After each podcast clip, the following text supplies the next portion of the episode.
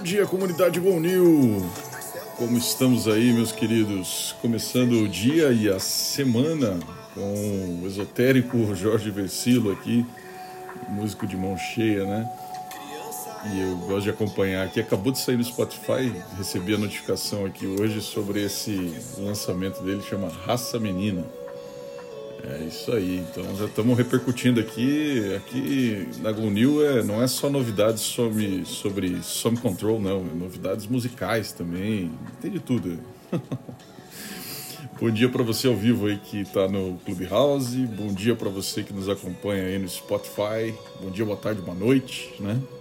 E a gente hoje tem muitos artigos legais, aí o final de semana é sempre muito rico. Eu tenho o privilégio aqui de estar escalado aqui pelo time GoNew para para abrir segunda-feira, é, porque fico muito feliz porque sempre tem muita coisa legal, né, que repercute aí nos nossos grupos e tal. Então vamos estar tá falando hoje em 30 minutos ou menos, aliás, hoje tem que ser menos, que daqui a pouquinho está começando o Master 12, né, mais o segundo módulo aí, a gente está muito feliz, assim, final de semana bombou o grupo de Masters aí, discutindo várias coisas, vários insights legais, e isso é muito bom, né? Essa construção coletiva de saberes. Aliás, vou falar disso ali. Daqui a pouquinho eu escrevi um artigo para a Gazeta do Povo e vou repercutir aqui em primeira mão. Nem saiu o artigo ainda e vou repercutir aqui porque tem a ver com uma das, das, das tretas aí ou uma dos, dos conteúdos dos artigos relevantes do dia. Bom, vamos deixar aqui o, o Versilo. Ele volta depois aí para abrilhantar aí a nossa manhã. Uh, Primeiro artigo, conteúdo super relevante, uh, dá conta da, da a nossa pauta aí chegando na, na The Economist. Né? Saiu aí. Uh, os investidores em tecnologia precisam prestar atenção na governança corporativa. Olha só. Né? E aí de cara ali já, já traz ali um, um gráfico da, da, do valuation do SoftBank, né? Que por sinal eu tinha colocado inclusive nessa coluna aí, que eu daqui a pouquinho eu me refiro a ela.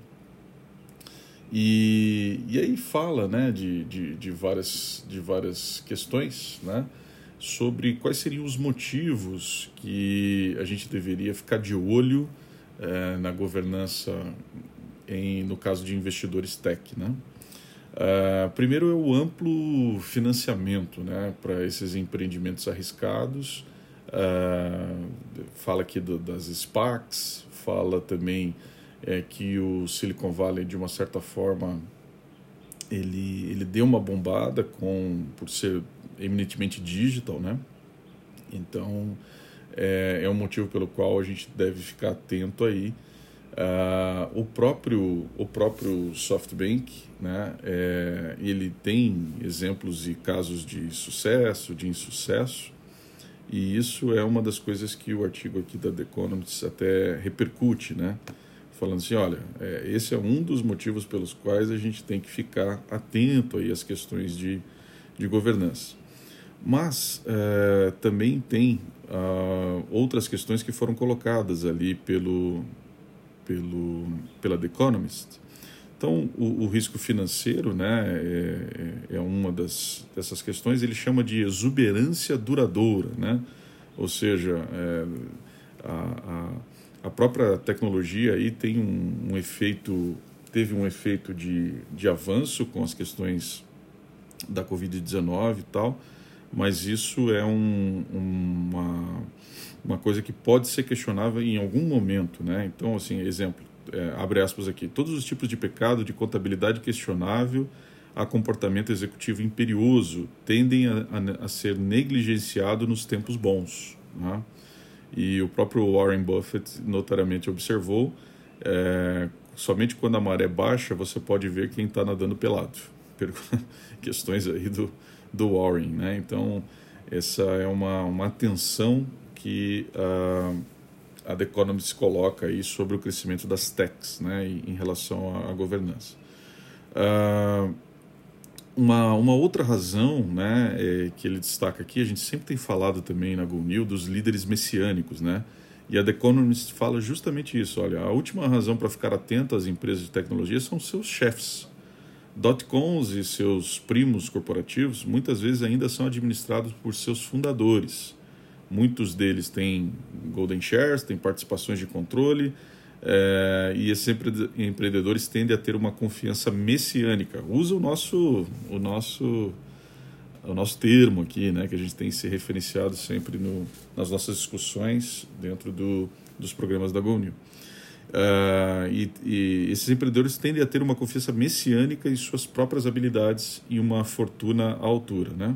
A poção inebriante de controle, riqueza e autoconfiança podem levar os chefes dessas empresas a deixar de lado todas as críticas e a não considerar todas as regras é, adequadas. Muito interessante. Bom, esse é um dos artigos então que vai estar à disposição lá para a gente dentro uh, da, nossa, da nossa comunidade. Se você ainda não faz parte, entra lá www.gonew.com.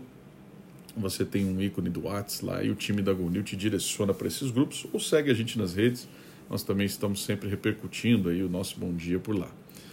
Uh, então esse é um dos artigos, muito interessante esse artigo da The Economist, vale muito a pena dar uma olhadinha lá. Uh, já no eixo de, uh, de, de, questões financeiras aqui, né, tech, é, desculpa, account e, e financials, capital, a gente tem aqui o, o, Michael Burry, aliás, ele mesmo, né, aquele que previu toda o, o, a crise de 2008, 2009 e tal. Tem livro, tem, tem, tem filme sobre ele, né, The Big Short e tal. É, ele avisa que a mãe de todos os crashes está chegando e prevê que as ações de criptografia, NFTs, memes, é, criptomoedas, tudo vai despencar. Então, olha só, o cara tá, né? Ele é o mesmo que previu lá o, o a, a, questão do, do, da crise de 2018 e tal, dos derivativos. E ele está apontando firme aqui, está apostando nisso. Ele acha que tem uma alavancagem excessiva, né? É, e isso é um grande problema para criptografia. Então, vamos nos ater. E, aliás, saiu uma outra nota é, no, no livecoins.com.br, né? segundo os nossos grupos aí, é, é, click, aqui, né? essas, essas chamadas, né? Bitcoin se aproxima da temida cruz da morte. Né? Se isso acontecer, o Bitcoin pode arrastar o resto do mercado de criptomoedas para baixo, apesar de muitos deles não estarem próximos de suas próprias cruzes da morte. Então ele fala um pouquinho disso, né? Uh, uma das discussões que rolou até no, nos grupos foi o seguinte, tá, cara, já teve várias, vários vales aí, né? Nesses 10 anos de Bitcoin e tal, uh, enfim. Mas o, o e, e, gráficos não é exatamente a forma de você analisar, né? É, quando uma moeda ainda é tão suscetível assim, se é que é uma moeda, né? enfim, quando uma tecnologia barra moeda ainda é muito suscetível a, a, a, blogueiros né, e, e, a hypes e tal, né, enfim. É, e aí aponta um pouquinho dessa, dessa questão, né, o Bitcoin caiu de novo, está aí abaixo dos 40 mil uh, dólares, é, 40, é isso mesmo, abaixo dos 40 mil dólares, e essa é uma das, das questões aí que está sendo colocada nesse link do portal livecoins.com.br. Então vale a pena dar uma olhadinha aí. Bom, Indo aqui para um outro eixo, o eixo de, uh, de cultura, sucessão, consciência e tal, saiu uma nota, uh, deixa eu lembrar aqui onde foi, no Ifomone, né? a respeito do, da ilha de Portugal, né? É, a Ilha da Madeira, que está é, apostando numa, como se fosse uma vila de nômades digitais para se tornar aí o paraíso do trabalho remoto. Né? A Ilha da Madeira é um espaço criado aí para. É, tem um nome aqui: Digital Nomad Village. Né? Isso não é tão chique como a nossa Learned Village, nova sede da GoNew aí, né? Lá com a HSM, com a Singularity. A gente está muito feliz, anunciamos aí já nos nossos grupos na semana passada. E todos vocês que nos acompanham aqui diariamente já imaginou, logo logo a gente está fazendo um, um Clubhouse é, barra Spotify ao vivo lá dos estúdios uh, da Learned Village. Vai ser muito legal, né? Espero que passe logo esses tempos tão turbulentos aí, que a gente possa se encontrar, mas as vacinas estão chegando e certamente estaremos na, na mesma euforia que eu vi lá, estou vendo o Marcelo aqui ao vivo no Clubhouse, mesma euforia que eu vi esse final de semana aí com, com, na Flórida, né? Impressionante, parece que os Estados Unidos todos desceu para lá. Enfim, vamos esperar estar bem, né? Salvos e nessa euforia. Espero que o Marcelo diga que isso não é um, um ato irresponsável dos americanos lá. pois então, então essa, essa questão do, da Ilha da Madeira também colocada aqui, né? E a gente tem falado desse, desse êxodo do trabalho uh, intelectual e, do, e principalmente da, da, do capital intelectual e, e, e, dos trabalhadores de tecnologia, né? É interessante observar que eles perceberam isso como uma oportunidade e aí estão ali criando uma, uma narrativa e, uma, e um jeito de encarar isso como um momento de atratividade, né? É muito bom. É, o que mais que nós temos aqui? Uh, tem uma notinha que saiu falando em ambiente de trabalho e tal, no Startup do queridíssimo Geraldo. Aliás, está faltando o Geraldo aqui. Vamos chamá-lo aqui para ele para ele compartilhar conosco aí. Sempre faz um trabalho muito legal de conteúdo há muitos anos já, né? startup.com.br. E a gente tem uma matéria que ele publicou, que é o que as empresas esperam dos jovens que vão atuar em tecnologia. Né? E aí ele fala, por exemplo, tecnologia não é mais um lugar para nerds, né? é, é um lugar para gente dinâmica e aberta, né? É, e os profissionais com essa qualidade têm tudo aí para uma carreira brilhante e tal. Muito bacana essa, esse pequeno artigo que saiu aqui no Startup, lá do nosso amigo, companheiro Geraldo. Aliás, ele está ele tá nos grupos também, se eu não me engano.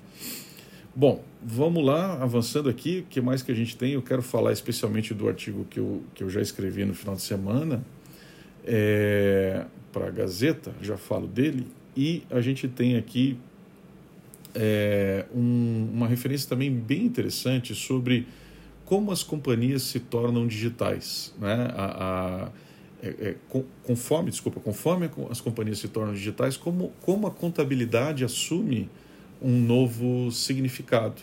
Né? E, e, esse artigo saiu aqui, é um artigo bem profundo, saiu aqui na, no portal LSE, é um portal australiano. Olha o radar Go New onde vai, hein? Fantástico, fantástico. À medida que as empresas se tornam digitais, a contabilidade assume um novo significado, né? É, e ele dá conta justamente assim da, da questão de que é, os contadores eles precisam considerar é, como os dados digitais são obtidos e por, por que isso muda né, a, os lançamentos, as avaliações e tal, né? E isso bate muito com as discussões que a gente sempre tem em Unil, com os conceitos que nós trazemos, como por exemplo do day asset, né, o ativo do dia, que não é nem um ativo tangível nem intangível. Ou talvez ele esteja mais por intangível, mas de qualquer maneira, ele é um elemento especial, já apontava isso lá atrás, dentro do livro Governança e Nova Economia, e é bom ver que mais pessoas estão levantando. Aliás, o, o, o Poli também, meu, meu colega e companheiro do, do, do C2I, ele sempre tem dito né, essa coisa da, da contabilidade versus a, as empresas digital. Né? Então, abre aspas aqui para esse artigo a digitalização está criando uma infinidade de novos desafios para a função de finanças, que devem forçar um repensar de como deve ser a interface entre a digitalização e a gestão financeira. É relevante, à medida em que as organizações se tornam mais dependentes das tecnologias digitais, questionar as formas tradicionais com que a contabilidade é, oferece medidas quantitativas e métricas calculadas para a mesa do board. Né? Uh, o gerenciamento orientado a dados e um mundo repleto dessas, desses ativos, né, sem dúvida, tem um papel contínuo a desempenhar. Porém, mais do que nunca, os números não devem triunfar sobre o insight qualitativo. Tá? A tomada de decisões hoje requer mais, em vez de menos, informações qualitativas dos contadores quando as empresas se tornam digitais bem legal essa pegada aqui e é uma coisa que a gente sempre defende, né? Essa parte da, da, da, da accountability ser de uma ser repensado e tal. Isso está desde os dos fatores lá atrás, né? Dos 10 fatores que influenciam a governança, a, a, transparência, etc., que a gente prega e estuda e endereça em Gonil. Está no Gonil Guide também, né? Legal, legal. vamos lá. Uh, o que mais que nós temos aqui? Já para partir para os finalmente, daqui a pouquinho eu já estou indo correndo lá para o Master. Prometo não chegar atrasado hoje. Sexta-feira eu cheguei. É, vamos lá, a gente tem aqui uh, um outro artigo muito relevante é, que dá conta da, do poder da destruição criativa, né? É um repensar aqui. Tem, tem um livro que saiu, é, esse é um artigo bem legal, vale dar uma olhadinha, da INSEAD, é, Repensando o Capitalismo, o Poder da Destruição Criativa. Esse é um, um um livro né, do, do Philip Agnon, Celine Anthony e Simon Bunnell, né, que realmente discute essa questão da, da ou, busca rediscutir né, a, a questão do capitalismo através do que eles chamam do poder da destruição criativa. E é, além de revisitar né, os principais enigmas aí da história econômica e tal, é, ele fala sobre o impacto da automação nos empregos, não é apenas positivo, mas ele também aumenta com o tempo e vai aumentar, né? Ou seja, é, vi aqui espelhado as questões que a gente sempre defende também, que nortearam a, a, a minha pesquisa de mestrado, quando da, da, é, da, das leis de Moore, né? das leis de Robert Metcalfe, para quem já fez aí o, o, os nossos programas sabe do que eu estou falando e aqui talvez seja uma nova lei aqui, né? Vale até acrescentar essa questão de que é, a, o impacto na automação ele, ele só vai aumentar também, né? Na, na questão dos empregos e tal, como é falado aqui. Uh, e aí ele começa numa treta entre a questão da inovação e do, e do, e do verde, né? Então, por exemplo, ele fala aqui, ó, crescimento zero ou negativo não é a melhor resposta às mudanças climáticas. Bem legal, bem legal esse insight aqui. A inovação verde é. Tá? Bacana aqui. E aí entra numa, numa linha de repensar o futuro do, cap, do capitalismo, né? E o livro explica, por exemplo, né, abre aspas aqui, como devemos trabalhar em direção a um modelo que combine é, é, o capitalismo com uh, o dinamismo da inovação dos Estados Unidos, né? por exemplo, Silicon Valley, claro que ele defende aqui, né? mas não, sabemos que não é só lá, com as proteções sociais proporcionadas por um país como a Dinamarca. Né? Como combinar essa coisa? Né? Então, bem interessante também esse ponto aqui. Né? Em resumo, né? a sociedade, abre aspas aqui no final, a sociedade pode recompensar os inovadores mas nunca deve deixá-los no comando da formulação de políticas.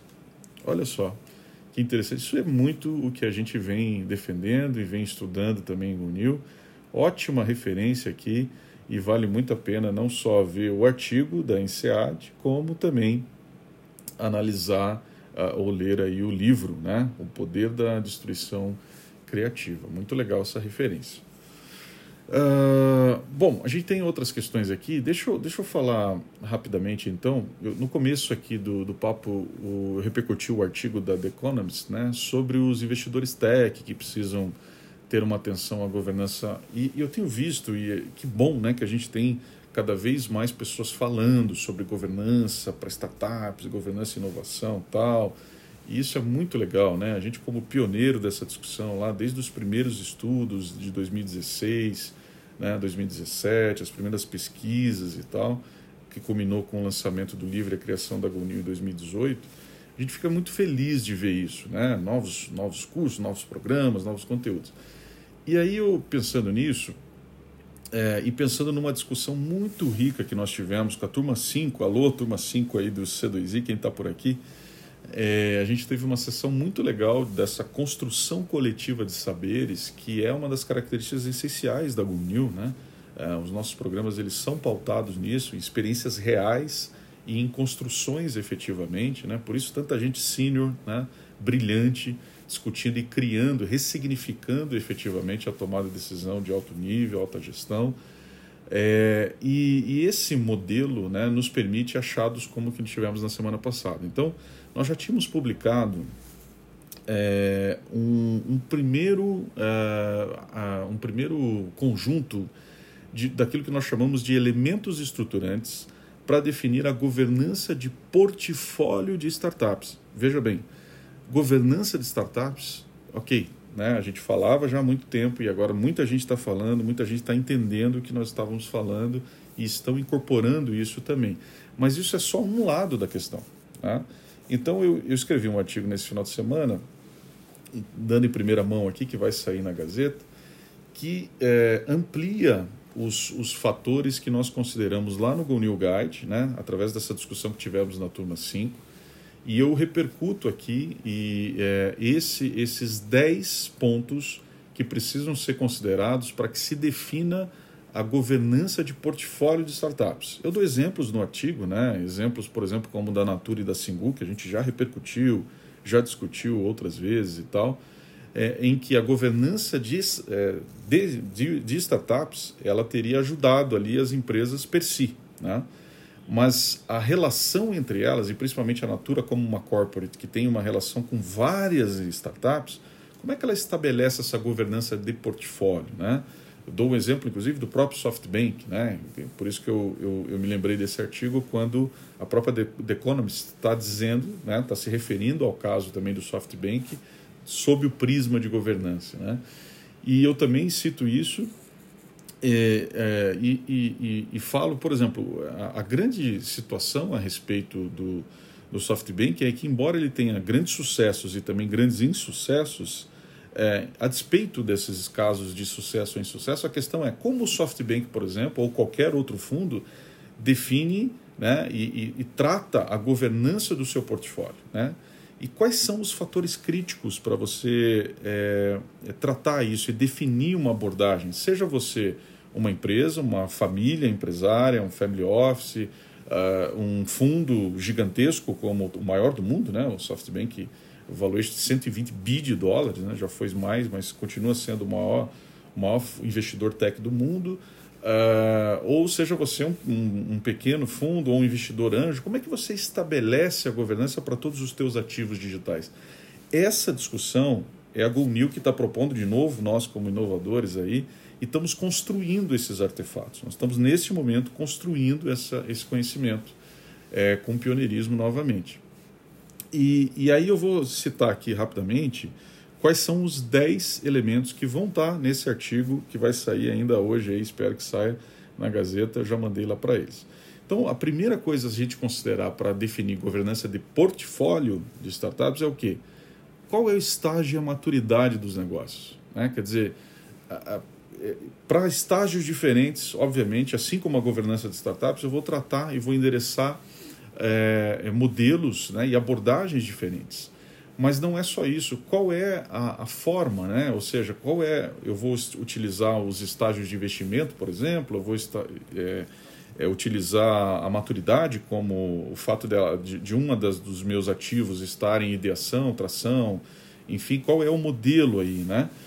É, outra coisa é quais são as estratégias de funding, o segundo dos elementos. Quais são as estratégias de funding que são consideradas? Porque se eu estou falando de uma plataforma de crowdfunding ou se eu estou falando de um fundo de private, eu vou ter elementos diferentes aí a ser endereçados. Né? O terceiro dos aspectos é, peraí, mas de onde surgiu essa inovação? Essa, esse ativo, por exemplo, ele, ele, ele surgiu de um, de um corporate venture? Né? Ele surgiu de um funil de ideias, eventualmente, e se tornou uma startup interna. Isso também vai mudar a forma como eu estabeleço o controle é, para essa inovação, essa startup. Né? Uh, um quarto aspecto é, peraí, mas qual é a minha estratégia de portfólio? Esse aqui é um dos, dos, dos elementos novos que surgiram na discussão com a queridíssima turma 5 aí na semana passada. É, qual é a minha estratégia? Quais são as sinergias é, de portfólio? Né? É, qual é o meu apetite de inclusão de novas novos negócios e novas tecnologias no conjunto desse portfólio que pode afetar, né, num esquema de pêndulos, aí, numa metáfora de pêndulos, é, um bate no outro em função é, do, do, do, do de, eu, de eu ter mais apetite ou menos apetite, a inclusão de, de coisas um pouco mais disruptivas no conjunto todo. Muito interessante esse achado da semana passada, inclusive, que abre uma outra dimensão de que isso pode, pode impactar né, a, a nossa forma de controle de um portfólio, por exemplo. E isso é, também traz aqui um quinto elemento, que são os riscos, né? sejam eles envolvidos a dados, sejam eles envolvidos a qualquer tipo de privacidade, enfim, né, também é uma perspectiva. Uh, nós damos conta aqui da, das sinergias entre os ativos, eu já comentei, e para avançar aqui, que o meu tempo já está esgotando, falamos também de cultura e pessoas, falamos do mercado como uma arquitetura, também é um outro elemento, né? e para finalizar, performance, certo? Ou seja, eu tenho que também ter um olhar sobre o ciclo de vida das relações pós-investimento, e aí entram métricas de resultado, performance em relação a esse portfólio, quais são essas métricas de performance, e por fim, qual é a minha estratégia de exit? Também muito interessante, ou seja, se eu estou indo para um mercado secundário, se eu estou indo para uma venda para um estratégico ou para um IPO, isso vai mudar a forma como eu vou definir a minha governança para esse conjunto aí. Né? Então nós estamos justamente nesse momento, e isso está muito legal, construindo isso. Você que está nos ouvindo aqui no Clubhouse ou no Spotify é bem-vindo né, nessa discussão fique à vontade, não necessariamente a nossa, a nossa comunidade é uma comunidade aberta, né? não necessariamente você precisa fazer os nossos programas para participar dessas discussões. É, nós temos hoje mais de 22 mil pessoas que né, interagem e crescem construindo coletivamente saberes, como a gente preconiza e é o modelo Go New aí. Né? Muito legal, então procurei repercutir um pouquinho aqui, hoje com, com o perdão da altivez, né, de trazer um artigo é, do, do, do, meu mesmo, mas na verdade eu estou repercutindo esses achados, né, que tenho falado que sou muito lisonjeado aqui com tanta gente boa discutindo tanta coisa, né? Tenho brincado que eu acho que eu vou escrever um novo livro que é que eu aprendo com os cursos que a gente mesmo criou, né? mas vamos lá.